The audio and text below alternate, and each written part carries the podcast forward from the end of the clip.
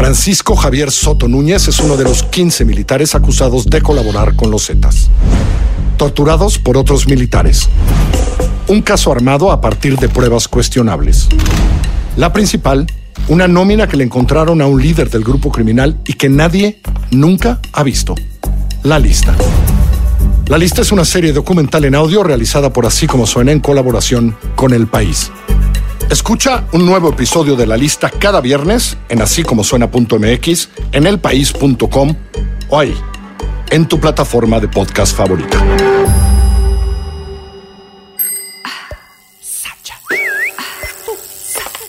Así como suena y Time Out México presentan. Adictos a la ciudad.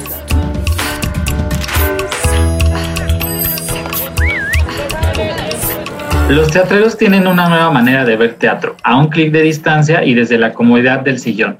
Teatrix, la plataforma para ver teatro en streaming, llegó a México y en este podcast te damos los detalles y algunas recomendaciones. Nos acompaña el productor Oscar Carnicero. Él es responsable de que la plataforma en streaming Teatrix llegara a México.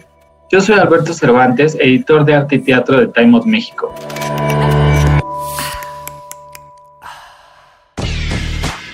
Bienvenido, Oscar. Hola, ¿qué tal? Mucho gusto, gracias. Oye, lo primero que me gustaría abordar contigo, Oscar, es qué es lo que sucede con el teatro cuando la pandemia nos impide asistir a las salas.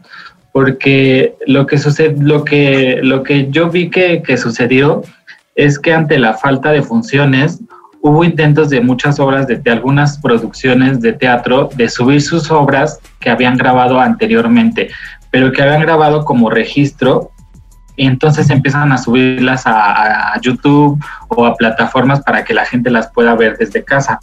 Evidentemente esto lo eh, siento que lo que sacó a relucir es que en México nos hace falta eh, tener un registro de calidad del, o formatos televisivos de las obras de teatro. ¿Tú qué opinas? Sí, bueno, sí, todo, todos teníamos grabadas obras de teatro en registro tal cual como, como bien dices y, básicamente el, registro para quien no sabe lo que es es una obra de teatro grabada a una, quizá un par de cámaras, pero se grababan con cámaras relativamente caseras, por decirlo de alguna manera. Y la finalidad de esto básicamente es tenerlo como en, en tu archivo, ¿no? Tenerlo en tu archivo por si de repente a lo mejor te hace falta que alguien sepa de qué va la obra o para algún festival o algo, pues mandas esa información, que es como el primer contacto que alguien puede tener con la obra, pero, pero nunca se pensaron para ser exhibidas en público, ¿no? Eh, y entonces, bueno, muchos, entre ellos yo, al, al inicio de la pandemia, compartimos, compartimos estas obras que teníamos grabadas de registro que yo creo que era como una cosa de, de, hacer, de hacernos nosotros mismos sentir que el teatro seguía vivo de alguna manera, ¿no? Era como una forma de, de, sentir que, que, ahí estábamos y que, y que, la cosa seguía vigente, ¿no? Eh, pero después de que avanzó, que, que, fue avanzando la pandemia, bueno, pues nos fuimos dando cuenta que probablemente no era la mejor forma de compartir con el público un contenido de teatro. Y, justamente ahí es, es donde, donde Teatrix se vuelve una herramienta, mmm, yo considero muy importante, tanto para el público, por un lado, como para los teatreros. Yo creo que también va a llegar a, a poner en la mesa una nueva forma de grabar las obras de teatro, porque bueno, eh, de inicio nos hemos dado cuenta que y no hablo desde el lado de Teatrix, hablo, hablo, desde el lado del productor, nos hemos dado cuenta que si tienes un contenido bien producido, bien grabado, puede tener eh, eh, oportunidades comerciales más allá de la sala de un teatro, ¿no? Entonces, bueno, ahí es donde, donde creo que, que se pone la cosa interesante. Eh, para aclarar, eh, Teatrix es un servicio en el que tú pagas mensualmente una suscripción y tienes derecho o acceso a un cierto no, un número de, a un catálogo de obras de teatro. Esta plataforma lleva aproximadamente cinco años uh -huh. eh, en, en, Argentina y ahora llega a México, tú la, tú la traes junto con la teatrería. ¿Cómo fue traerla? ¿Fue difícil? ¿Fue muy costoso? Difícil no, costoso sí. O sea, fue, lo difícil que puede ser eh, iniciar un negocio nuevo, por decirlo de alguna manera.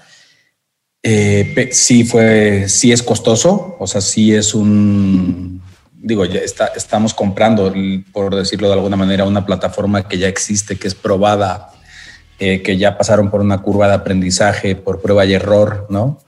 Eh, también aquí pasó mucho al inicio que, que, todos empezábamos a tener nuestros contenidos en plataformas que de repente no eran las más, pues las mejores, por decirlo de alguna manera, ¿no? Eh, no entendíamos los teatreros, que si los megas, que si los servidores, ¿no? O sea, eran cosas que, que eran muy ajenas a nosotros. Y ahí es donde justamente radica la, la, maravilla de, de, haber traído la plataforma y no haber creado una plataforma, ¿no? Porque también empezó a haber eh, conversaciones de gente que quería crear plataformas, ¿no? Y, yo te puedo decir que hoy día que estoy, eh, pues evidentemente metido hasta hasta la médula en Teatrix, te das cuenta que crear una plataforma de cero es un, o sea, sería un costo y un tiempo eh, imposible, ¿no? En estos momentos. Entonces, sí es, sí es caro, es muy caro, de hecho, eh, traer, traer la plataforma, porque además, bueno, la plataforma viene con un catálogo de obras bastante importantes. Eh, y bueno, pues evidentemente tiene un costo alto. Oye, este, uno de los objetivos de Teatrix es descentralizar la oferta teatral que hay en la Ciudad de México, pues al ser un servicio en streaming, las obras pueden llegar a cualquier rincón del país. Es así, Oscar. Tal cual.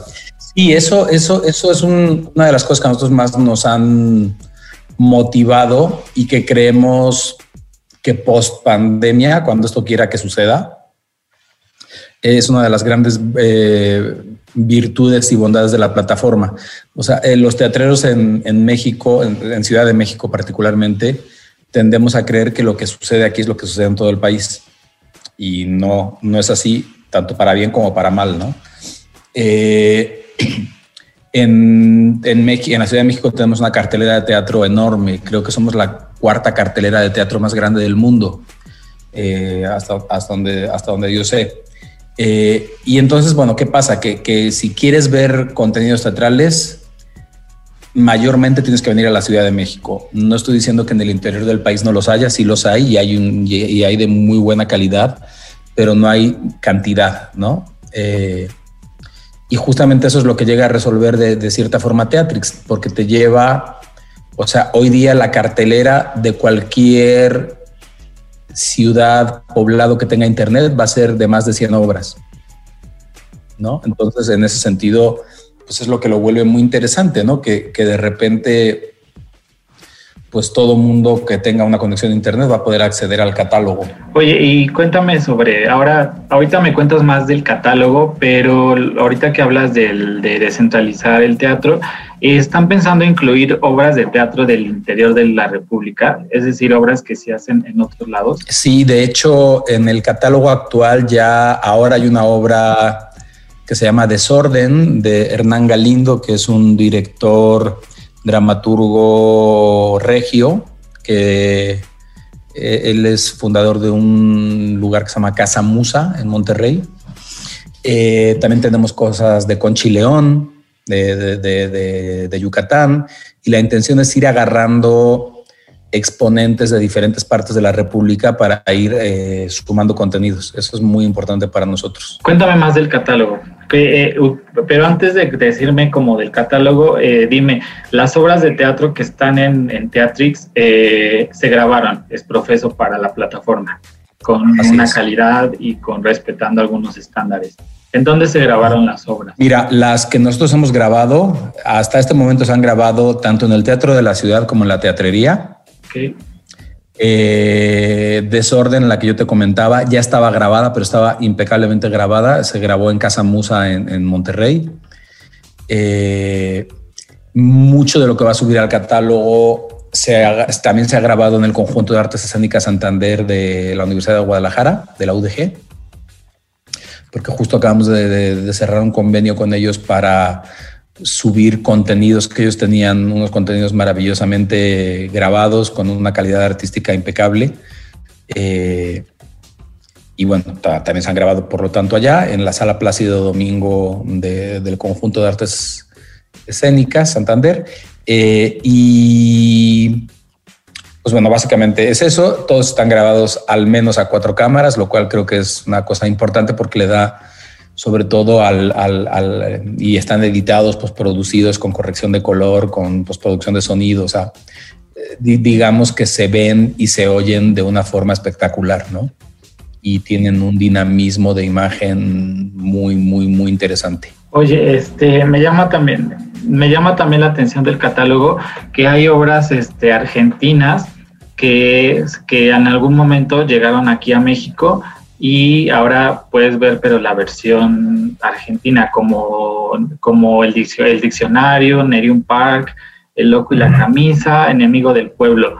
Tú dime cómo ves tú en este, cómo ves la dramaturgia argentina en comparación con la mexicana. Mira, eh, qué pregunta, Dios mío, ¿qué te respondo? Eh, creo que la dramaturgia mexicana es muy buena, tiene muy buenos exponentes, ¿no? Eh, pero creo que es poco conocida a nivel popular en otros países.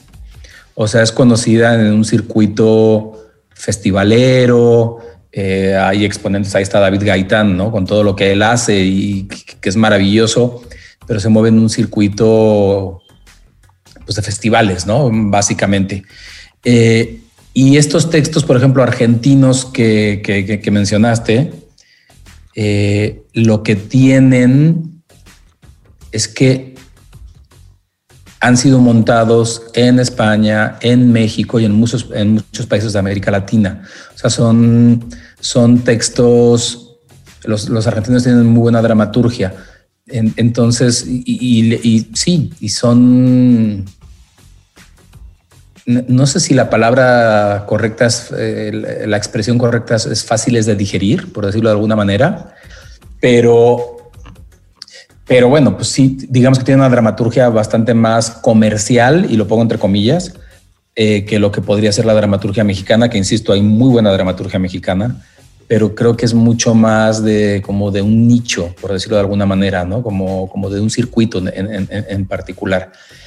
Eh, y bueno, pues sí, estos textos, además es muy interesante poder ver las versiones originales de El Loco y la Camisa, que estuvo en México, o de La Omisión de la Familia Coleman, eh, de Nerium Park, del principio de Arquímedes, eh, el diccionario que se hizo en, Argentina y aquí lo hizo la Compañía Nacional de Teatro. El enemigo del pueblo que, está en la plataforma es espectacular, pero por ejemplo el enemigo del pueblo que, que hizo aquí David Gaitán es brutal también, ¿no? Y aspiramos de repente, y a mí me encantaría, a poder ver de una misma obra las diferentes versiones, ¿no? La versión argentina y la versión mexicana, sería espectacular, ¿no? Como en el caso de esta película, ¿no? De Perfectos Desconocidos, ¿no? Que en México la conocimos por la, la, la visión de Manolo Caro, pero después estaba la española, pero estaba la inglesa, pero estaba la italiana, pero estaba la francesa, o sea, había de todos lados. Y creo que es muy interesante el ver cómo un director interpreta o reinterpreta un texto, ¿no? Y eso creo que está bien padre y eso es una cosa que te da la posibilidad una plataforma como Teatrix, ¿no? En la plataforma eh, te paga la suscripción, pero también hay un pago por evento. Así Y van a iniciar su, el primer pago con evento en México con una obra de teatro de, protagonizada por Marina de Tavira y Alfonso Herrera y Regina Blandón. Cuéntame de esta obra. Mira, esa obra es eh, tal cual nuestro primer pago por evento. De hecho, junto con esa obra, el día 27 de, de este mes de noviembre se libera también todo el catálogo nuestro. O sea que ya quienes se han suscrito a partir del 27 van a van a poder ver teatro hasta que les sangre los ojos, como digo yo, ¿no? Porque bueno, va a haber ahí muchísimo el, contenido. Eh, y esta obra es una obra muy interesante, es una obra que escribió Isabela Coppel, eh, que es una chica joven, dramaturga mexicana. Ella vive en Nueva York eh, y lo produce un estudio que se llama Talipot.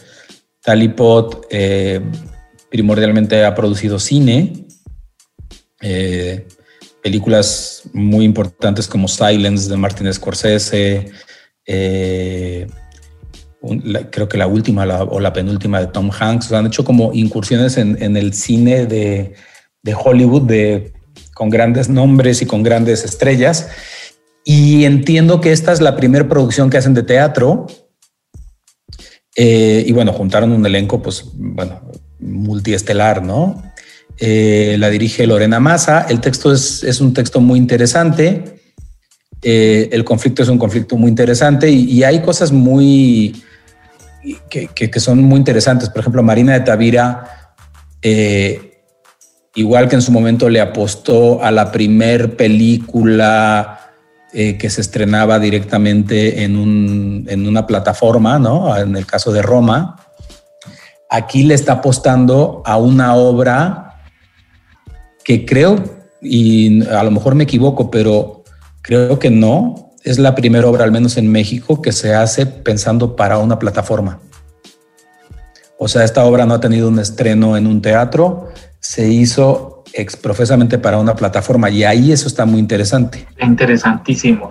Oye, ya por último, eh, quisiera que me, que me contar, me dieras tres títulos de obras del catálogo mexicano, obras de aquí, que el título y por qué verla. Un poco para guiar a nuestros, a quienes nos escuchan. Mira, yo tres obras del catálogo, te, voy a decir dos del catálogo mexicano y una del catálogo argentino. Va. Que creo que yo del catálogo mexicano vería sin lugar a dudas eh, El Hilador. Ok. Eh, creo que El Hilador es un muy buen ejemplo del buen quehacer teatral mexicano. Es una producción que se ve súper sólida, súper robusta. La, el texto es muy interesante. Eh, los dos actores, bueno, son tres, pero Ana González Bello está espléndida, Evan Regueira también.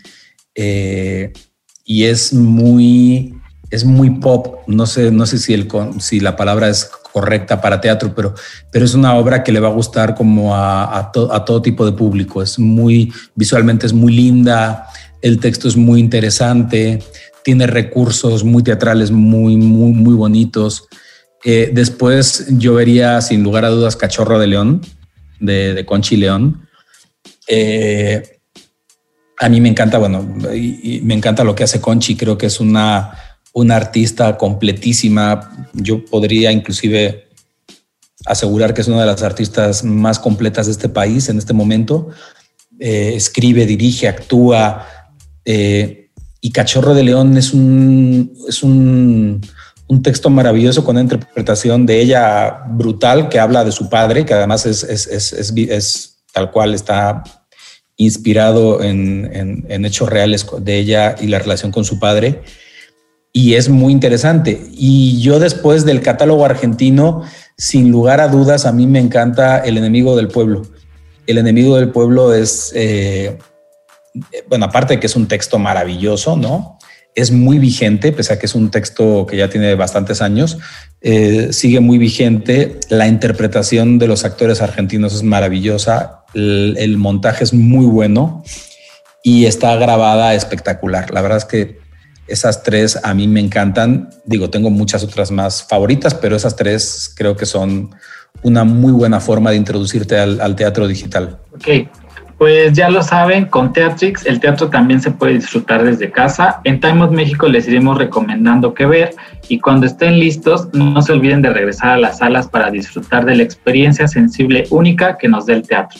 Oscar, muchas gracias por platicar con nosotros. Muchas gracias, Alberto. Que estés muy bien. Igual, chao.